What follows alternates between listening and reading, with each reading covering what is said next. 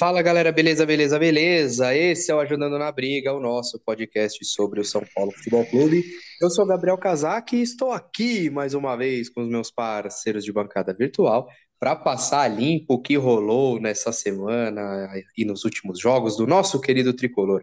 Renatinho, Renato Nunes, meu patrão, eu preciso começar falando que eu estou extremamente emputecido com Vossa Excelência e com outro colega de bancada porque na semana passada vocês ficaram falando, eu quero a América, eu quero a América, mas eu acho que vem o Corinthians, mas eu acho que vem o Corinthians. E vocês não apenas afastaram o América de nós, como colocaram o América na rota do Corinthians, tá? E falaram tanto no clássico estadual que veio o Palmeiras.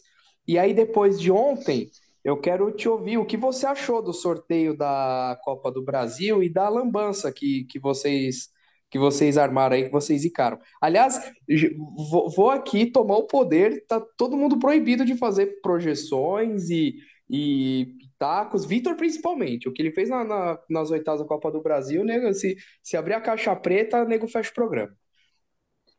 Fala Vitor, fala Gabriel. Pois é, é, essa situação aí da, do sorteio da Copa do Brasil, eu acho que nesse momento aí não, a única opção, assim como a gente comentou no último programa, mais fácil, né, que também não seria tão fácil assim, era o América, e deu no que deu, né? Acho que foi pior ainda do que a gente podia imaginar, né? Porque o Corinthians ainda hoje em dia talvez seja um pau a pau ali com o São Paulo, né? Ia ser um jogo um pouco mais parelho ali. Agora, não, você, não, Palmeiras... você não viu o Corinthians jogando nos últimos jogos. Ah, Vitor, tá, mas tá a triste lá o bagulho. Não, mas aí ia ter que jogar lá na casa deles, né? E tem toda aquela é, questão do São Paulo de não ganhar lá, né? Então, queira ou não queira, é um pouco mais. É, seria aparelho, né? Lógico, né? Não seria nem muito fácil para São Paulo e nem também muito difícil. Já no caso do Palmeiras não vai ter jeito, né? Acho que São Paulo, já vou até adiantar, já que a gente vai falar de Copa do Brasil agora, né, do sorteio. São Paulo pode focar mais uma vez, eu vou repetir, na Sul-Americana, porque a Copa do Brasil provavelmente está fora. Porque dificilmente vai ter algum. É, é, o São Paulo teve um, puta de um jogaço no passado para ganhar do Palmeiras na Copa do Brasil. Foi um dos jogos mais marcantes, se eu não me engano, né, na cobrança ali de pênalti do ano passado. Um, um jogo corrido, né? O São Paulo tinha vindo da eliminação, então estava é, na garganta. Então São Paulo conseguiu um feito tão bonito naquele momento. Não vai acontecer de novo aquilo, né? São Paulo é isso, é um São Paulo mediano. A gente vai comentar mais sobre isso no programa, mas é um sorteio que também não tem para onde fugir, não tem para onde correr. Vamos jogar, vamos torcer, mas é, eu já tenho um caso perdido já. Copa do Brasil, São Paulo já está eliminado. Só para comentar o que o Renatinho falou, se a gente pegasse o Corinthians decidindo lá, eu neste momento ia achar que é mais uma chance de quebrar o tabu, viu? Porque tá triste o bagulho lá. Projeto não tá andando, velho. Projeto não tá andando. E o casaque também não tá andando, porque ele tá falando no mundo. Mas, tirando isso, é, eu, semana passada, acho, é, semana passada, eu tava assistindo alguns jogos aqui de noite, né? E por acaso assisti Barcelona de Guayaquil e Palmeiras. Palmeiras e Barcelona de Guayaquil. E eu acho que aquele jogo mostrou exatamente qual a distância do São Paulo em termos de projeto, força mental, acabamento do trabalho e até qualidade técnica de um time para o outro. Palmeiras entrou de salto alto, tomou 2 a 0 do Barcelona de Guayaquil no primeiro tempo.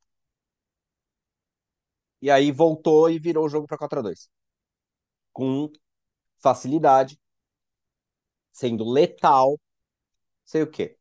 E a gente comentou aqui no jogo contra o esporte que, cara, você entra de salto alto num jogo, não entra focado, etc e tal. E o outro time começa a ganhar do jogo, você tenta correr atrás, cara. Se você não é muito melhor que o outro time, você não pega. São Paulo não pegou o esporte, que joga a segunda divisão. O Palmeiras virou um jogo, um jogo de Libertadores que se o Barcelona ficar em terceiro lugar no grupo, que é uma possibilidade grande até, é, é um time que provavelmente vai dar muito trabalho para São Paulo na Sul-Americana.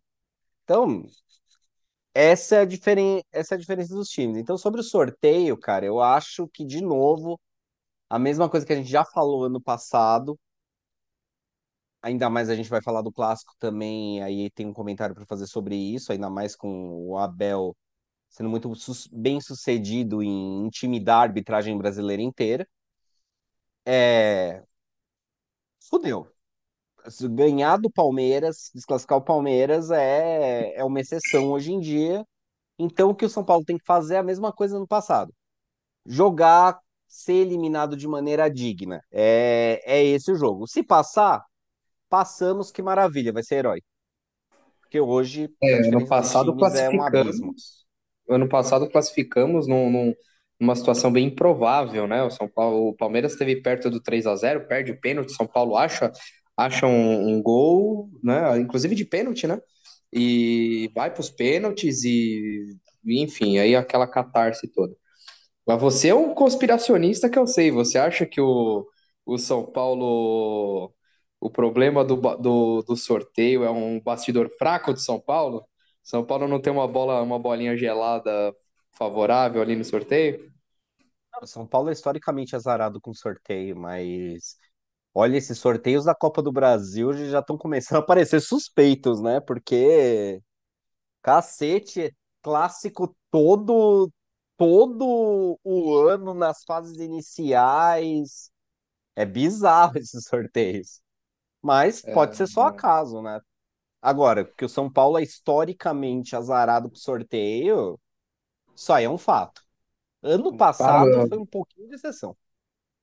Para audiência rotativa, para quem estava em Marte e não está sabendo, São Paulo pega o Palmeiras nas quartas de final da Copa do Brasil de 23 e se passar na semifinal cruza com o vencedor de América, Mineiro e Corinthians, tá? Então a gente vamos um, um, passinho de cada vez, sem projeção, sem falar muito do jogo, mas a gente vai ter que falar bastante de Palmeiras, teve o clássico de ontem, perdemos em casa 0 a 2 e mas a gente tem falado tradicional quem sai em alta, quem sai em baixa depois de São Paulo 5, Tolima 0. Estava lá, hein? O pai aqui estava lá, o, comigo São Paulo vence. E infelizmente eu não estive no Morumbi, o São Paulo perdeu 2 a 0 para o Palmeiras, como eu disse. Esse quem sai em alta, quem sai em baixa deve, deve gerar polêmica. Renatinho, pode começar aí com seus destaques positivos e negativos, porque a hora que eu começar a falar, provavelmente a gente vai ser banido. Bom, é, falando sobre o jogo do Tolima, né, o São Paulo fez o que devia ter feito, a gente comentou aqui que São Paulo deveria entrar, né, é, é, para fazer um bom resultado, porque é, por, por, porque a gente ia perder de um jeito ou de outro para o Palmeiras, né? Contra o Palmeiras seria um jogo difícil e a gente não poderia ali emendar uma derrota ou um empate ali naquela sequência de Grêmio, Tolima e Palmeiras, né? Então, é, a vitória do Tolima deu para dar uma refrescada aí na cabeça do São, São Paulino. É, sobre em alta, no, no jogo do Tolima, é muito fácil falar. Eu acho que o time inteiro ali se mostrou bem, né? Um ou outro que ainda assim foi abaixo.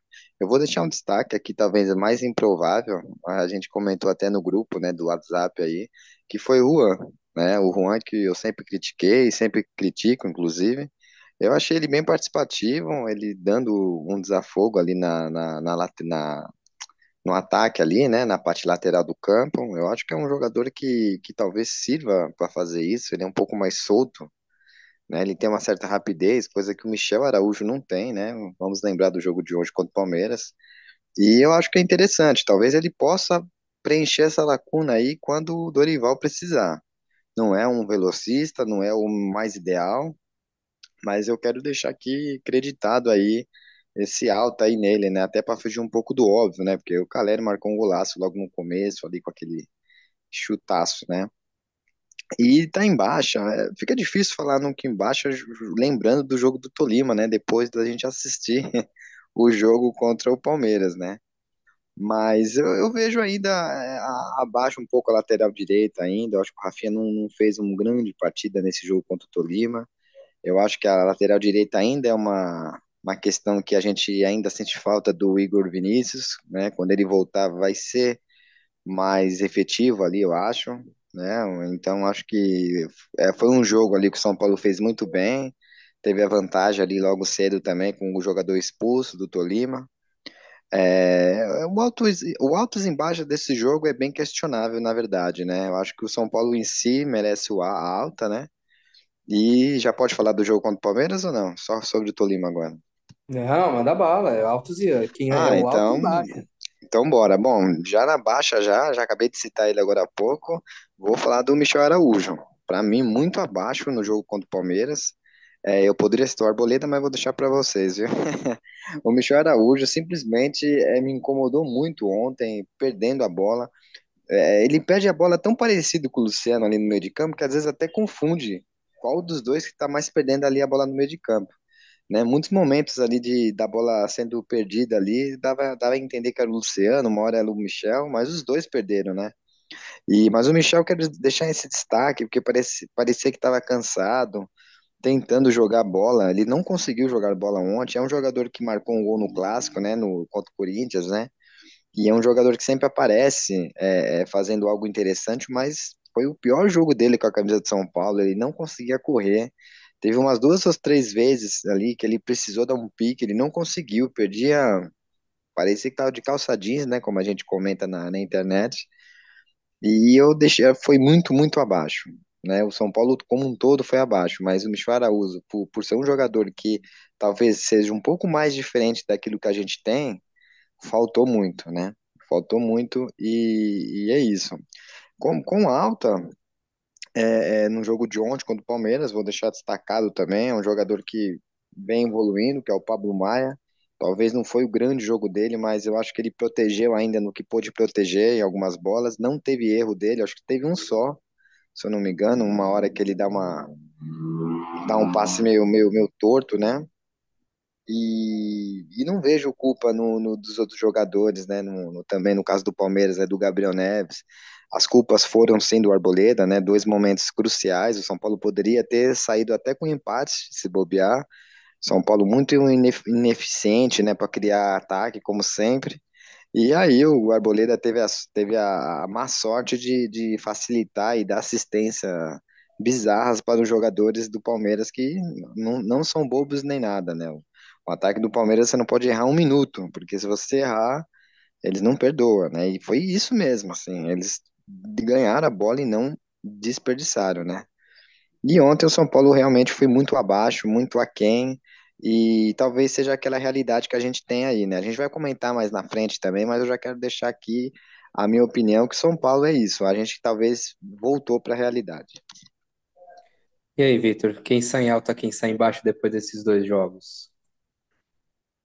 Contra o Tolima, contra o Tolima, eu nos dois jogos, é baixo nos dois jogos, tá, o Rafinha. Custa muito caro para ser um lateral que não apoia, que nem sempre ajuda tanto na saída de bola. Haja vista que o jogo contra o Palmeiras, muita gente vai falar aí da cagada óbvia do Arboleda, da pedrada que o Alisson dá para trás, e concordo, são todos erros de uma cagada coletiva.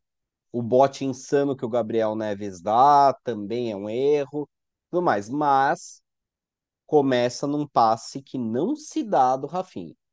Porra, 36 anos e você dá um passe pro meio de campo para um, pra um cara na fogueira, com a marcação vindo atrás dele colada, tipo, puta que pariu, né? Você tá vendo o jogo de frente, né?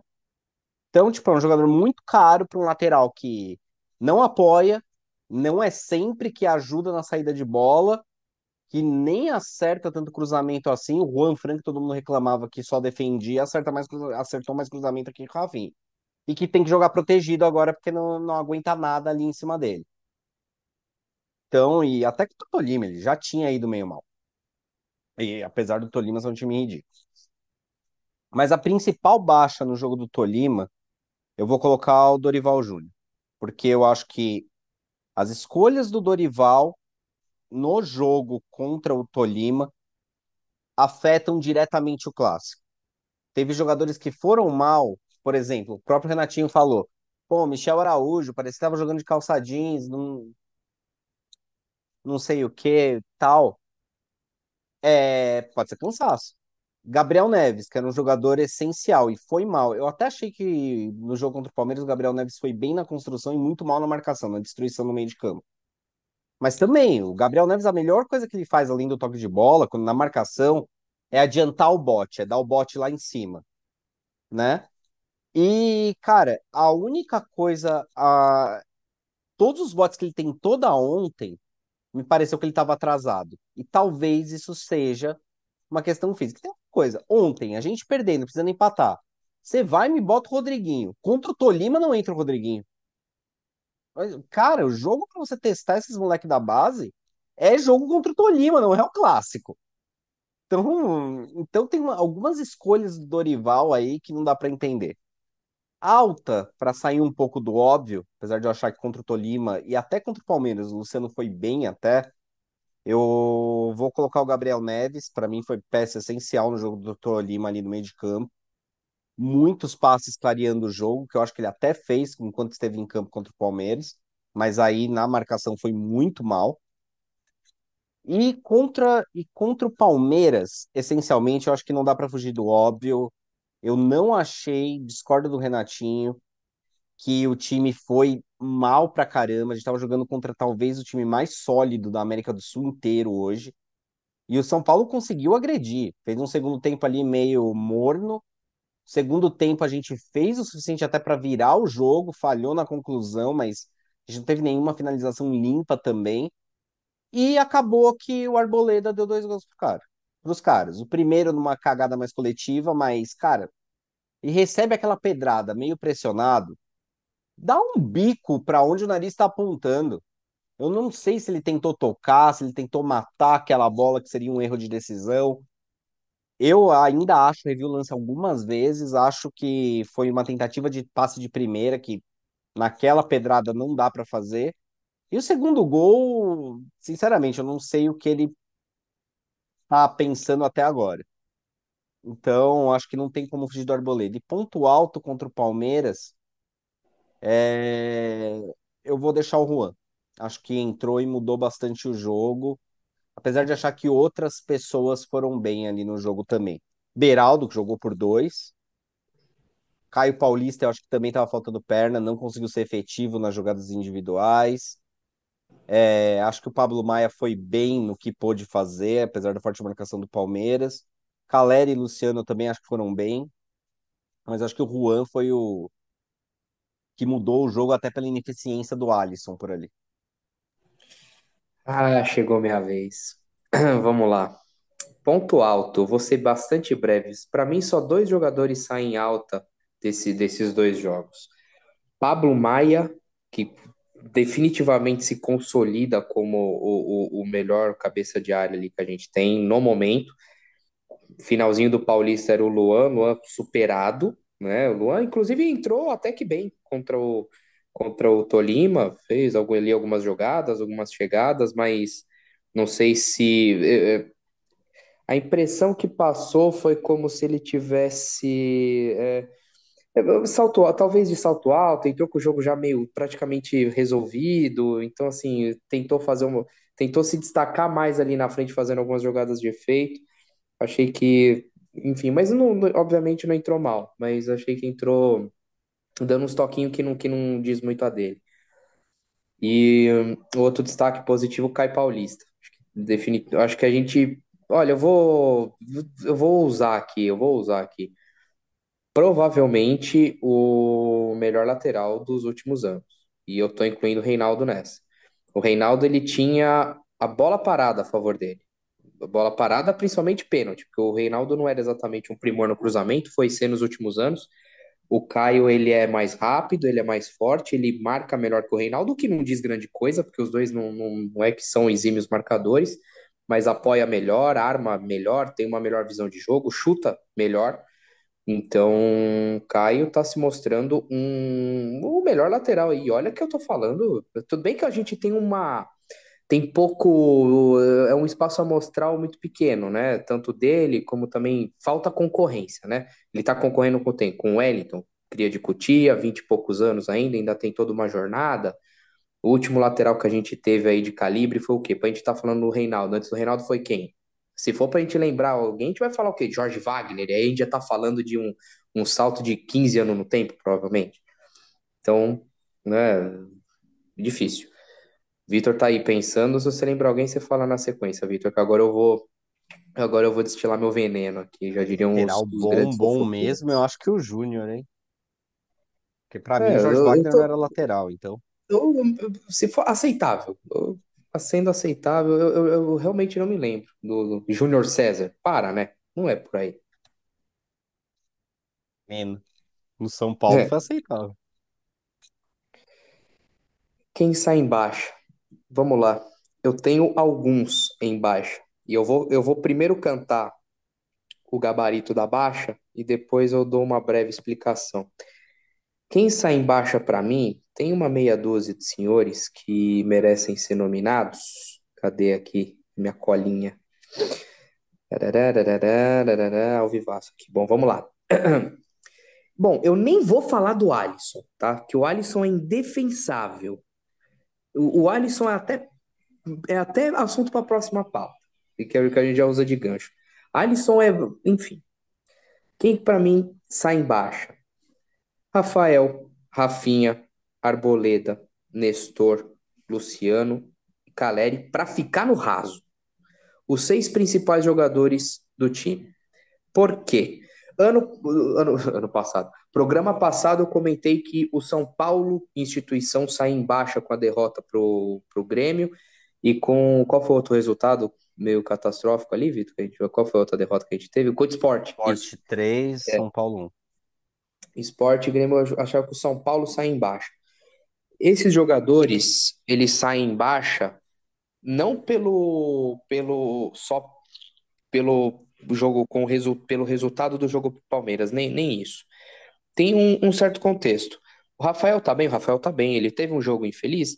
Teve. Eu, eu particularmente acho que ele foi que ele também tem uma cota de participação relevante no, no gol do Palmeiras. Eu achei que não foi uma bola tão colocada. Olhando a bola de o lance de frente, parece ser uma, um chute defensável, como outras tantas defesas ele fez assim. Tudo bem, falhou, uma cagada coletiva que começa lá no, no passe do Rafinha, que o, que o Alisson quebra errado, que o Arboleda faz outra cagada, que o Gabriel Neves não vai, aí o Arboleda não encurta. Enfim, mas todo mundo deu a sua parcela. É, mas o Rafael também, né? E aí, o, qual que é o problema do Rafael? Como é, é, um, é um clássico, é um jogo grande e não correspondeu. A meu ver, não correspondeu. Ah, teve outras intervenções, tudo mais, uma falha pontual, mas é uma falha num jogo grande, num jogo relevante. Rafinha, mal nos dois jogos. Rafinha, 45 minutos contra o Tolima, o pior em campo disparado. Contra o Palmeiras, não digo que ele foi tão ruim quanto o Tolima, mas omisso, no mínimo. Omisso, assim como o Nestor, que não entrou bem no, nos dois jogos, entrou meio desligado, talvez fora de ritmo, mas também destoou um pouco. Luciano e Caleri. Por que, que eu falo desses dois? Uh, porque eles são os caras que tem que resolver. Eles recebem para isso, eles são as referências do time. O Luciano até fez, até fez duas boas partidas até. Ele foi um dos, dos principais regentes do São Paulo, fez gol contra o Tolima, tudo mais, o Caleri também. Mas, cara, tem que resolver. Tem que resolver. O São Paulo não fez uma má partida contra o Palmeiras, isso que é o mais paradoxal da minha fala. O São Paulo fez uma partida até que é, tomou um gol ali numa, numa circunstância meio X, mas pressionou, pressionou, buscou o empate, o empate não veio, o São Paulo não soube é, não soube reagir, não soube é, virar, é, não soube concluir as finalizações, concluir as jogadas, enfim. Caleri perdeu um gol que eu achei escandaloso, aquele da tabelinha, que seria um puta gol, um golaço, um gol de videogame. Caleri perdeu um gol que ele é pago, ele tem o maior salário do elenco para colocar aquela bola na rede, não tem conversa. Não tem conversa. E os, os medalhões não resolveram para arrematar o Arboleda né? E o meu problema com a Arboleda não vem desse jogo, vem de um histórico. Que toda vez que o São Paulo vai jogar, tem clássico, tem jogo grande, tem decisão, o Arboleda tá, tá fora de rotação. O Arboleda falha. O Arboleda ele é ótimo para jogar uma 12 rodada de Campeonato Brasileiro, ele é ótimo para jogar um mata-mata contra um time de Série B, Série C, ele é excelente para jogar um Campeonato Paulista. Só que chega na hora da decisão, chega na hora do vamos ver, chega no clássico, o cara tem, o cara tem uma aura ali que não permite, é, que, que, parece que é mais forte que ele. E aí ele falha. Né? Parece bronco, ele é um baita zagueiro, eu fico, é, fico puto com isso, que ele é um baita zagueiro. Mas na hora do vamos ver, o cara treme, o cara pipoca, o cara atrapalha. E, qual, e, e o que, que é o mais alarmante disso? Os, tem que cobrar dos caras que entregam mais. Se o São Paulo tivesse dois carinhas um pouco melhores para ajudar essa galera, ganhava do Grêmio. Mas caramba, eu tô falando de um time aqui, pô, meia dúzia, meio time. Sabe? Precisaria de mais ajuda. Então, assim, vamos lá. O São Paulo precisaria de mais dois caras para ajudar esses caras ou seriam pelo menos dois caras melhores, dois melhores que, que essa meia dúzia aí? De repente você tira um Luciano, consegue alguém melhor, tira um, um Arboleda, vê se arruma um, um, zagueiro melhor, mais eficiente, de repente o São Paulo poderia sair, ter, ter, ter tido melhor sorte contra o Palmeiras, contra o Grêmio. Esses caras que têm que ser cobrados. Vim aqui bater em Alisson, eu tô cansado de vir bater no Alisson, ah, e falar que, ah, porque o Araújo, não sei o quê, coitado, o moleque chegou agora, e se bobear, é, é, junto com o Caio Paulista, são as duas surpresas desse time, sabe? E, e de verdade, o Araújo sair desse time não, não dá, ele cavou a vaga dele fácil, porque ninguém faz o que ele faz. Ele é liso, ele, ele tem uma certa deficiência de, de chutar, mas ali dentro da área ele até finaliza até que bem, ele consegue cavar um espaço, mas essa, a, a, espinha dorsal do time é, Rogério, Rafael, Rafinha, Arboleda, Nestor, Luciano Caleri, todo mundo em baixa. O São Paulo não dá esperança pro torcedor, e a espinha dorsal do time é isso aí, entendeu? A, a, a... E aqui o que, o que eu fico, que, eu, que fica martelando na minha cabeça é: lembram, vocês lembram do time da pipoca? Do, do, da geração 2002 até 2004 ali, que tinha Kaká, teve Luiz Fabiano, teve Ricardinho, teve Reinaldo, tantos e tantos, eles ficaram um bom tempo aí. Será que para a gente mexer e tentar brigar por coisas, a gente vai ter que começar a mexer nesses caras? Não sei, entendeu? Mas enfim, para mim esses seis saem baixa e parte da, da falta de esperança que o São Paulo dá passa porque os melhores jogadores do time na hora do vamos ver entregam isso aí. Perde gol em cima da, perde gol cara a cara com o goleiro, entrega a bola para um moleque de 16 anos sapatear e é, e é isso. É complicado falar desse São Paulo sempre assim, e, e aí, como eu falei, a gente parece que tá voltando. É, talvez a gente teve um, como a gente sempre fala aqui, o lampejo, né? O São Paulo começou bem com o Dorival e, e a gente estava talvez numa crescente que não estava na expectativa, né? Não estava no nosso, talvez até objetivo do São Paulo. E agora, depois dessas derrotas, depois nesse complicado São Paulo, como você citou, Gabriel, a gente volta para casinha, volta a pensar desse jeito. Talvez está um pouco melhor ainda do que poderia ser, né? Porque a gente estava muito mais pessimista, mas é difícil falar de São Paulo e, e, um, e trocar, mudar esses jogadores que sejam figurões no elenco. Eu não sei, eu, eu acho que o São Paulo é, deveria tratar sempre a tudo a longo prazo e não mais é, como a torcida sempre esperou, né? Esse ano vai resolver, não. Eu acho que o caso de São Paulo é, é anos até. E mesmo se chegasse aí um investidor, algum cara que mudasse, algum cara cabeça de grupo, um técnico a lá Jorge Jesus, um cara que mudasse todo o elenco, também ia esperar uns 3, 4 anos para dar algum fruto, né? Mas é isso, talvez o São Paulo estivesse até pior, né? Então a gente tem que se contentar, infelizmente, com um pouco no momento. Bom, para a gente ir para a próxima pauta aí, a gente já, já aprofunda Minha ideia mais. não mudou, cara. Pra mim, o São Paulo continua a ter, eu tenho as mesmas expectativas do São Paulo que eu tinha no começo do Campeonato Brasileiro. Oitavo lugar ali para tentar morder uma vaga para Libertadores. E no momento, a nossa nosso aproveitamento de pontos é 50%. Fazendo uma projeção de 50% até o final do campeonato, você chega em 57 pontos, que é oitava, sétima, dependendo do ano, sexta posição. E é isso, é isso São Paulo. Você citou aí a espinha dorsal do time. Eu concordo, cara, essa aí é a espinha dorsal do time. Quantos desses jogadores aí são protagonistas? Ou já foram protagonistas em qualquer lugar que eles passaram na vida? O Caleri, no São Paulo, uma década atrás que era uma promessa que deu certo seis meses. E acho o Caleri muito bom centroavante, tá?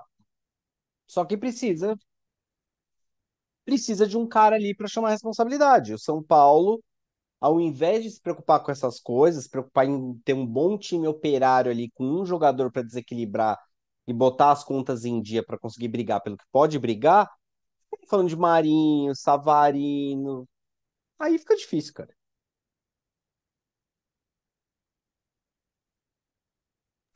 Bom, vamos falar de um pouco de Dorival. A gente, a gente sentou a lenha aqui no, na espinha dorsal do time, nos principais jogadores do, do elenco, mas a verdade é que o São Paulo começou muito bem com ele, pegou uma invencibilidade de 10 jogos, bateu, bateu 11, não? Foram 10, né? 11. Bom, ca, caça, é, foram 11, né? Depois a gente caça o dado aí, mas enfim.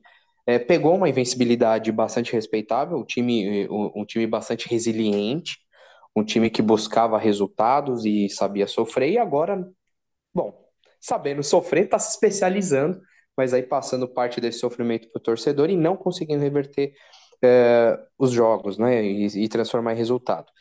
Dorival, querendo ou não, aparentemente tem o grupo na mão. Dorival faz o time jogar ali a seu jeito. São Paulo tem um, tem um, é, ele não se prende muito a esquema, tentou algo diferente com o Grêmio, não deu certo, voltou, fez uma coisa diferente contra, voltou no que estava dando certo contra o Tolima, ora com dois pontas centroavante e um centralizado, ora um 4-4-2 mais clássico, mas Dorival, quanto dessas, desses resultados negativos aqui mais mais é, é, mais notadamente Esporte, Grêmio e Palmeiras, quanto tem a marca do Dorival?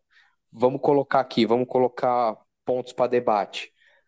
Uh, Alisson praticamente com vaga cativa no time, sendo que a gente tem aí no banco tem um David, tem um, um o, o desgrama, o menino. Não vou nem falar do Juan, que, o menino, para mim, coitado, tá, não, não vou colocar em alta também, mas vou, tá, pelo menos uma semana não vou chamar o menino de bagre também, né?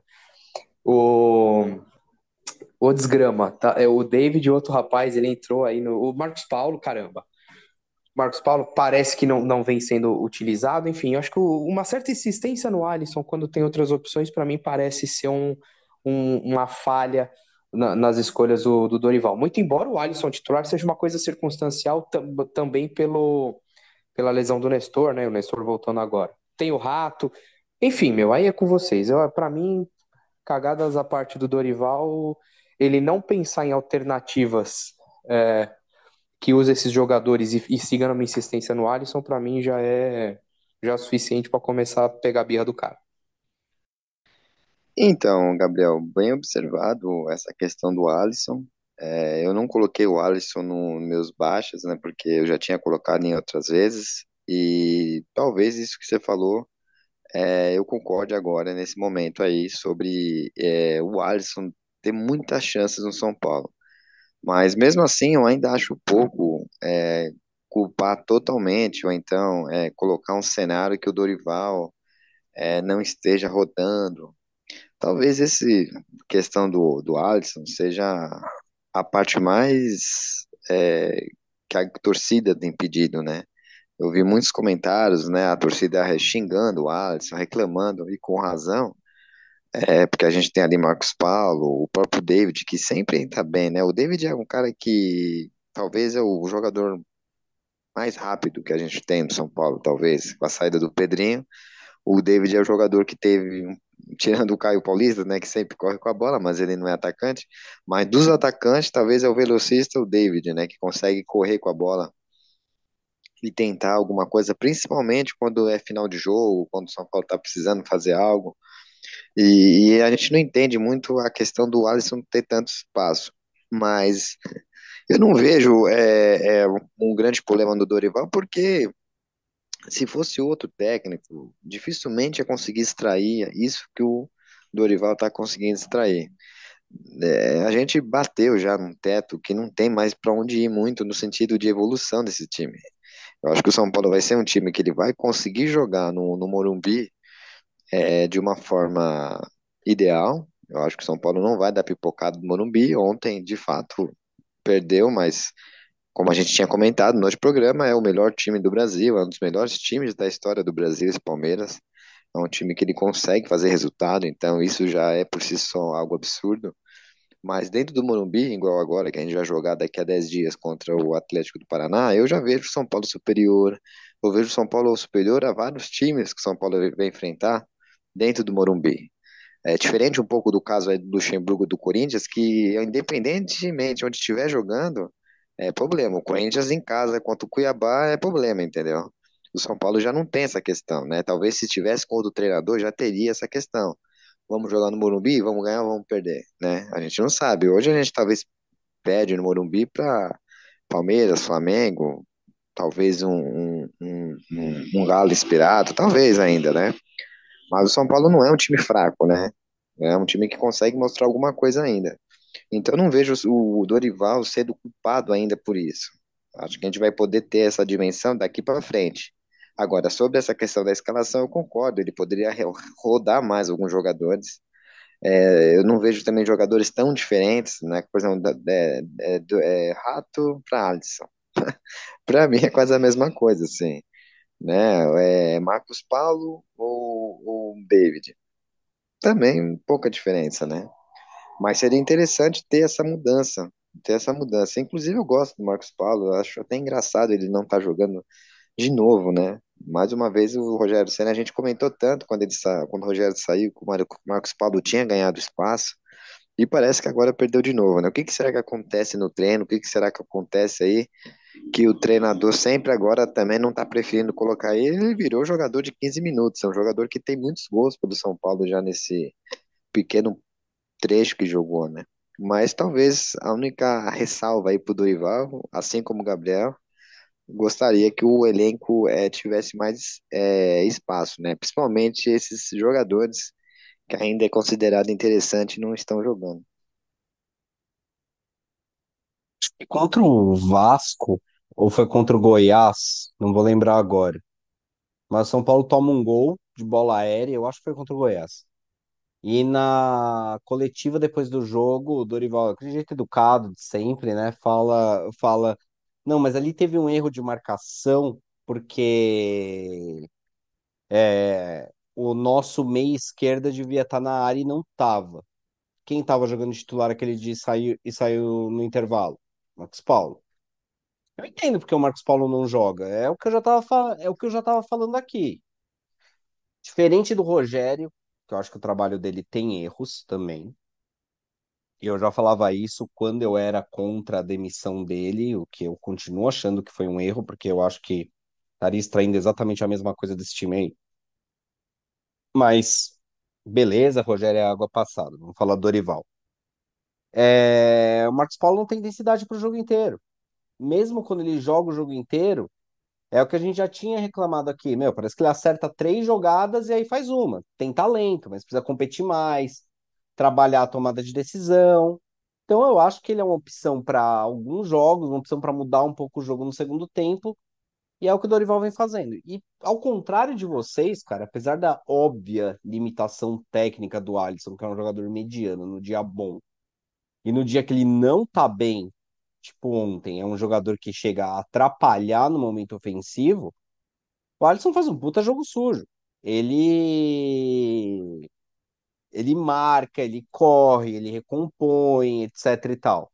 O Araújo tem isso nele, e o Rato também. O problema é, o, o, o Rato ainda aguenta, porque é um fenômeno físico, jo, jogar o jogo inteiro, só que o Araújo tem mais qualidade, só que parece que não tem fôlego para recompor o jogo inteiro, precisa jogar um pouco mais solto, não guarda tanta posição, não é tão disciplinado taticamente, apesar de, de combater. E aí você precisa do Alisson para o time não ficar exposto, porque quando o Alisson não estava jogando, o time ficava um pouco exposto. Que nem no segundo tempo, ficou um pouco exposto. E aí você pensa, Nestor, Nestor como um dos pontas, ou como um meia, é tirar mais velocidade ainda de um time que não tem velocidade. É... David, o David não tem 90 minutos de jogo ainda. É muito claro que tá fora de forma, que tá sem ritmo. Ele voltou a três jogos por causa do nosso DM, que é o Triângulo das Bermudas também. Caleri, talvez tivesse que rodar mais, sim, mas tem, mas o Erisson também jogou três jogos pelo São Paulo até agora e tá lá no, no DM o resto da vida.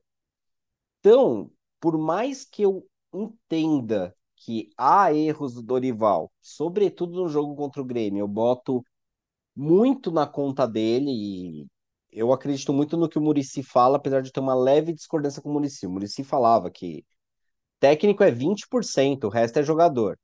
Eu acho que o técnico é uns 30%, mas quando o técnico caga, ele pode ser uns 40%, 50%. Porque o técnico pode atrapalhar, mas ele não pode ajudar tanto assim. E ontem eu acho que ele escalou um time um pouco pesado para o jogo contra, contra o Palmeiras. Talvez devesse ter apostado num time um pouco mais leve ali, feito algumas mudanças no, no meio de campo. Só que também, eu ia falar, para mim o Nestor começava jogando, para mim o David começava jogando também. Mas o Nestor, o Dorival falando na coletiva que tinha uns 45 minutos de jogo só porque tá voltando de contusão. O David também não tá na ponta dos cascos. Então não sei também muito o que ele pode fazer. O que eu acho que foi o erro determinante do Dorival pro jogo contra o Palmeiras foi ele devia ter escalado um time um pouco diferente para a gente jogar com Palmeiras, com o melhor que a gente tem em nível alto, no, no top ali. A gente viu o jogo. O titular de São Paulo, que a gente sabe que não é essa Coca-Cola toda, botou 5 a 0 no Tolima. O, um time reserva de São Paulo, meio alternativo, ali com algumas coisas diferentes, é, ia dar conta daquele jogo, talvez não fosse um 5 a 0 mas ia dar conta do jogo, e você poderia guardar, guardar alguns titulares, e mesmo alguns que você apostasse, você teria trocas para deixar o time mais fisicamente fresco para enfrentar o Palmeiras, que já tinha um jogo a mais de descanso. Então eu acho que são esses pequenos erros do Dorival. No mais, botar na conta do Dorival qualquer coisa além de um leve erro ou outro que é totalmente perdoável no começo de trabalho é ser completamente insano, porque o cara chegou aqui e até agora não, não conseguiu nem treinar direito. Agora, com 10 dias de treino, esse time tem que evoluir um pouco. E aí é que realmente começa o trabalho do Dorival no São Paulo. Porque até então, cara, é um.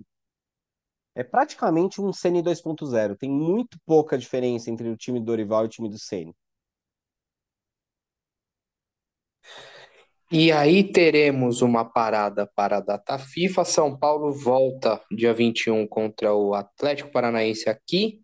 Aí no final de semana seguinte, dia 24, Cruzeiro lá. E depois na terça-feira recebe o Tigre fechando a Copa Sul-Americana, a primeira fase, São Paulo bem encaminhado, uh, inclusive pode até perder para o Tigre por coisa de três gols pelo menos, que ainda assim uh, assegura a primeira colocação. Então tudo indica que o São Paulo vai passar em primeiro e vai já vai direto para as oitavas da Sula. Isto posto, gente, expectativas para os próximos três jogos, três vitórias. Como que vai ser aí? O que vocês esperam? Como que o São Paulo volta desse, desse breve recesso? Ah, eu tenho confiança que vai vir um pouco melhor, sim. Como o Victor falou, a gente pouco teve tempo de treinar o Dorival, né? E talvez esses 10 dias aí possam ser úteis aí para o São Paulo conseguir voltar um pouco daquilo que ele fez aí nos últimos jogos, antes de, de pegar essa sequência mais tenebrosa aí. É, a gente vai ter, acho que a estreia do Pato, né, nos próximos jogos. Parece que vai ser um, um dos jogadores que vão aparecer, já está aparecendo nos treinos. E os 10 dias é importante para isso. Né? O primeiro jogo já é contra o Atlético do Paraná. Como eu falei, o São Paulo tem sim uma vantagem contra times é, dentro do Morumbi, né? O Atlético Paranaense, apesar de ser um grande time, né? Ter o Vitor Roque e tal, para mim é um time é, que fica um pouco mais fácil de jogar quando é dentro de casa. E eu acredito que dá para o Dorival fazer algo muito interessante, sim, dentro desse tempo aí. É, o que pode mudar de muita coisa? Não acho que vai mudar muita coisa, assim, no sentido de, de ter algo muito diferentão, assim. Eu acho que talvez é um entendimento ali do time e talvez uma volta para casa mesmo, assim, ó, vamos, vamos ver o que, que a gente está fazendo de bom, né? E vamos pegar o que que vamos pegar o que dá para melhorar. É mais isso, eu acho que é uma melhora e um retorno aí às vitórias que o São Paulo fez aí, essa sequência de invicto, né? É... O outro jogo, quem que é? É o é Atlético Cruzeiro, e depois... Cruzeiro. Cruzeiro Light. Ah, o Cruzeiro, ah, esse é um... apesar do São Paulo ter uma facilidade com o Cruzeiro, né? Saudade Cruzeiro, né? Os três pontos. A não ser que a camisa e, é, e, eu, e o nosso tabu aí melhore, né? O São Paulo sempre tem sorte em jogar contra o Cruzeiro em Campeonato Brasileiro, né? Devido às proporções aí. Eu acho que vai ser um jogo bem complicado, bem difícil. É, o Cruzeiro não está sendo fácil, é um time que também oscila, mas também tem o poder fator casa aí que sempre está jogando bem.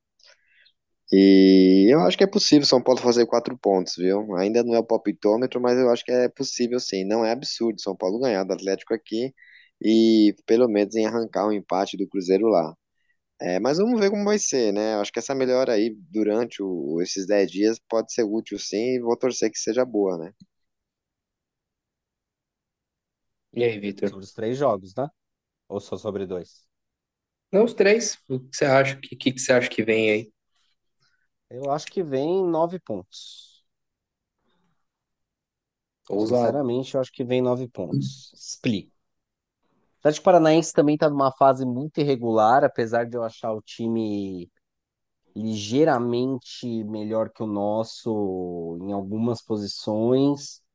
É um time um pouco mais encaixado, porque saiu do Felipão para o Paulo Turra, mas parece que está tendo alguma instabilidade lá desde o começo do ano tal. E aqui no Morumbi, mesmo São Paulo Dorival já mostrou que tem certa força, vai ser um time que vai treinar 10 dias, chegar com fôlego cheio. E acho que a gente consegue se dar bem nesse jogo.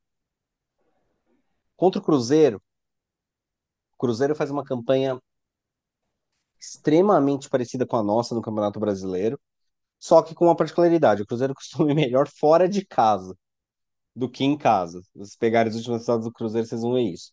Pepa parece ser um bom técnico, vai ter 10 dias para treinar também, então o momento de agora não conta tanto. Mas eu acho aí uma mistura de tradição com o que os times estão mostrando, jeitos de jogar e tudo mais. Eu acho que o São Paulo tem bastante chance de ganhar do Cruzeiro. E se eu acertei o ranking das classificações no, no meu que eu chutei no começo para ver o que pontos é essencial o São Paulo ganhar, que pontos dá para a gente negociar. Já que Cruzeiro é um jogo ganhável fora São Paulo, que é alguma coisa a mais nesse campeonato, mas o empate também fora eu não acho um desastre. Contra o Tigre, a gente viu, é, é apesar de ser o time menos ridículo do nosso grupo da Sul-Americana, já vai chegar aqui tem tendente a negociar um empate, sem querer apostar muita coisa, porque, porque vai ter jo jogo de playoff, afinal, o Tigre não pode vir com esperança de botar 5 a 0 no São Paulo, no São Paulo no Morumbi. Então eu espero que o São Paulo não se deixe levar para uma rivalidade ridícula. Rode um pouco o elenco nesse jogo que não vale nada, porque logo depois tem o Fluminense. Contra o Fluminense, a gente tem que jogar inteiro, senão vai dar merda. Então, Fluminense em casa. Então, e eu acho que mesmo com um time levemente modificado, alguns titulares no banco ali para dar uma segurada, talvez volte alguém até lá e o Dorival tenha mais algumas opções. É, acho que mesmo assim o São Paulo consegue uma vitória sossegada contra o, contra o Tigre. É, eu, então, eu penso médio parecido. Eu penso médio parecido. Esse jogo com o Cruzeiro tá. É, saudade do Cruzeiro, é, os três pontos. Esse Foi jogo hein? tá Foi o Renatinho, hein? Não fui eu, não, hein? Porque o Cruzeiro é um time tão enjoado quanto o São Paulo, assim, porque o Cruzeiro não é um exatamente um bom time, mas não é também o qualquer empurrar bêbado da ladeira, né? Então, Não. Eu concordo que no papel o São Paulo teria a obrigação de ganhar lá, mas tá muito estranho. Esse jogo com o Tigre, concordo que tem que ser um jogo que tem que ser esvaziado. De repente, jogar todo mundo que não vem jogando tanto, dar rodagem pro, pra Luan, pra Mendes, pra Rodriguinho, pra Rato, até os Alisson da vida aí, Juan, colocar esses moleques pra jogar e, e poupar quem, quem precisa jogar. Não duvido nada. É, é, é de fato um joguinho bom para de repente Luan Mendes, Rato, é, Rodriguinho, Juan e, e Alisson, Juan e Marcos Paulo. De repente, jogo bom para recuperar a confiança desses caras. Enfim, ó, só daí eu já falei do, do meio para frente, todo mundo reserva, todo mundo que não tá jogando. Mas sei lá, eu acho que o São Paulo de fato deve ganhar do, do Atlético Paranaense para para dar uma, uma chacoalhada, né? O São Paulo, querendo ou não, vamos, vamos combinar aqui. Jogo desastroso mesmo, único, os dois jogos ruins que o São Paulo fez foi é, o segundo tempo com o esporte e o jogo com o Grêmio. Contra o Tolima cumpriu a né? obrigação né? e contra o Palmeiras não fez exatamente uma má partida. O problema do São Paulo foi não ter é, matado, matado o jogo, não no sentido né, de ganhar, mas né, ter conseguido meios de empatar o jogo e tudo mais, né? Porque o São Paulo produziu para para não sair não exatamente aproveitar do volume e não fazer gol, para empatar é, o jogo. Se aquele jogo empata lá, eu acho que a gente virava. 40 minutos do segundo momento. tempo, o São Paulo tinha 22 finalizações contra 6 do Palmeiras, e o São Paulo perdeu de 2 a 0. É mais ou menos por aí que eu tô querendo chegar. Muito mal comparando, é, fica sempre aquele espelho do jogo com do jogo de ida da semifinal da Copa do Brasil do ano passado com o Flamengo, né? Que foi 3 a 1 pro Flamengo e o Flamengo praticamente deu três chutes no gol. Com o próprio Dorival, inclusive. Então, eu, eu tô meio sei lá. E enquanto eu tô sei lá, Vitor, canta o palpitômetro pra nós. É só fazer um comentário sobre uma coisa nesse palpitômetro. Ah. São Paulo precisa começar a se mexer nos, no, nos bastidores sobre a arbitragem. O jogo de ontem não passou por arbitragem, que fique bem claro. O pênalti que o VAR tirou tá correto mesmo, aquilo não é pênalti, etc e tal. Eu acho, só que eu acho que o Klaus mediou demais o jogo. Em, Pô, em te falar momento. que eu achei que no fundo, no fundo, eu acho que eu dava aquele pênalti, hein? Eu sei que tem a ah, questão do cabeça, braço, mas, cara, o cara cabeceia e o bração tá lá aberto. Não é muito é, natural. É, o cara vira Jesus, para Jesus na cruz para cabecear, né? Mas beleza, mas beleza, não vou falar que aquilo é pênalti, porque eu já não gosto dessa regra, acho que gente precisa rever isso. Mas de qualquer jeito, aquilo que o Abel fez é. Abel, se retire, por favor. E não dá. E, e outra, Palmeiras caía, chorava, rolava no chão, queimou o jogo toda hora, e contra o Grêmio vai um outro árbitro lá e acelera o Rafael para bater tiro de meta desde o primeiro tempo seja, só a gente que não pode enrolar jogo aqui no, no Brasil. Então, esses pequenos detalhes, a diretoria de São Paulo precisa precisa tá, tá mais esperta. Senão, daqui a pouco, o Abel faz o que quer no futebol brasileiro. E não é só contra o São Paulo. Dito isso, no palpitômetro, que eu nem abri hoje, Tô relapso. É só ver no Zap. O Zap tá pior de abrir que, que a planilha aqui. Que agora não está abrindo só porque você falou, você zicou a minha planilha. Então eu vou, eu canto o palpitômetro, eu achei aqui, pronto. Então vamos lá. Ah, eu, eu na liderança, o pai na liderança com 64 pontos, né, jambrolhando os, os amigos. Vitor vem em segundo com 56 pontos. Renatinho em terceiro com 51. Aqui, arrogância e mãos para cima. Arrogância e mãos para cima. É, próximos jogos. Renatinho, vamos lá. É, São Paulo e Atlético Paranaense, dia 21, aqui no Morumbi. Tomar cuidado, né, com esse placar agora, hein? Mas eu vou apostar no 2x1 São Paulo. Basicão esse, hein? E pegar todos os palpites do Renatinho, eu tenho certeza que todos os jogos ele colocou 2x1 pro São Paulo. Eu não tenho dúvida, velho. Vai, Não, tem, tem um pouquinho mais de variação que isso. É... 2x1 São Paulo também. Vamos jogar sem o Arboleda e sem o, e sem o Maia esse jogo defesa vai estar meio exposta, mas acho que o São Paulo ganha mesmo assim. Essa eu vou ganhar sozinho, vai ser 2 a 0 nós. Aí, ó, Vitor Roque, Vitor depois Roque. De alguns, depois de alguns depois de alguns jogos tomando gol, São Paulo vai, vai fechar a casa e vai vencer sem tomar gol. Renatinho, Cruzeiro e São Paulo lá. E agora eu quero ver quem tem garrafa vazia para vender, velho. Ah, esse Cruzeiro aí de São Paulo, vou 2x1 pro São Paulo. um a um, um a um, um empate. Um empate. São Não, Paulo marca, mas não ganha. não, não, não, não, peraí, protesto, protesto. O cara que meteu um saudade Cruzeiro vai me apostar no empate. Com certeza, o Isso tempo, aí, isso aí é CPI, velho.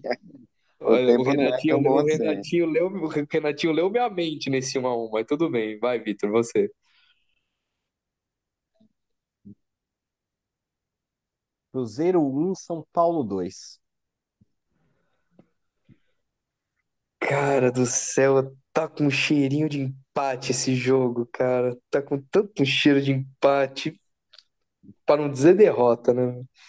Eu, pior que é, é- é coisas da vida, né? Então, é claro, São Paulo pode ganhar, pode empatar, pode perder. Eu tô, tô fazendo uma grande dilmice nisso que eu tô falando, né?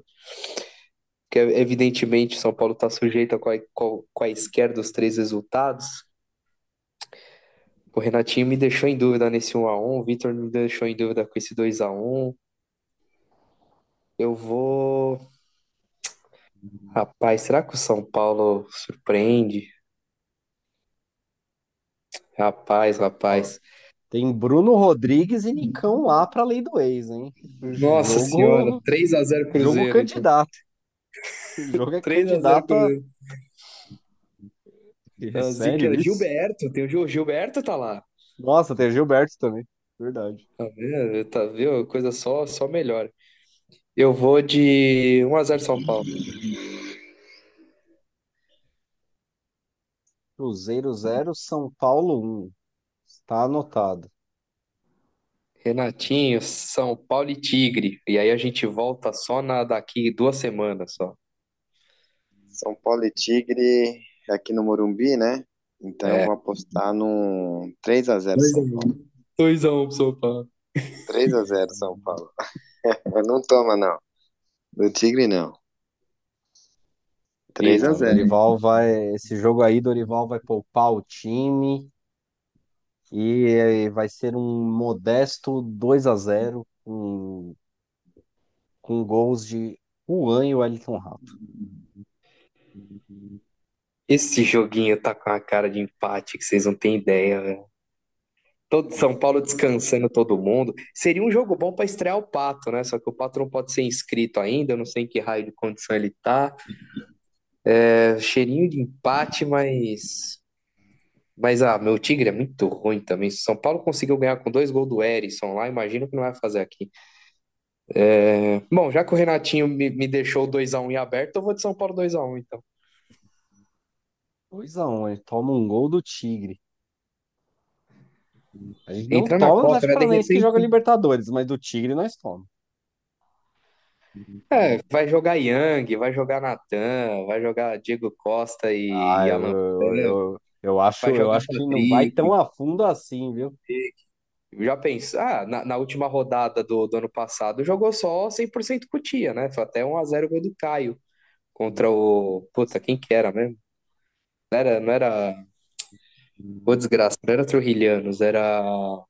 Nossa senhora, não lembro. Libertadores de Ayacucho, 2015. Ayacucho.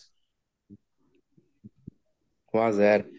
Mas enfim, mas seria uma boa, hein? Yang, Natan, Diego Costa, Alan Franco, Patrick, Luan Mendes, Rato Rodriguinho, Juan e Alisson, Juan e Marcos Paulo. Ixi, tá maluco. Tá aí. Pra Dá, mim, dá jogava até o Belém nesse jogo aí, mano. Alan Franco e Belém Belém de bom. zaga, seja o que Deus quiser. Belém bom é o pastel, beleza? Tenho dito. Renatinho, tchau. É isso aí, chega, né? E Rodriguinho, né? Rodriguinho ganhando espaço, né? A gente Royce podia. Driguinho? Driguinho?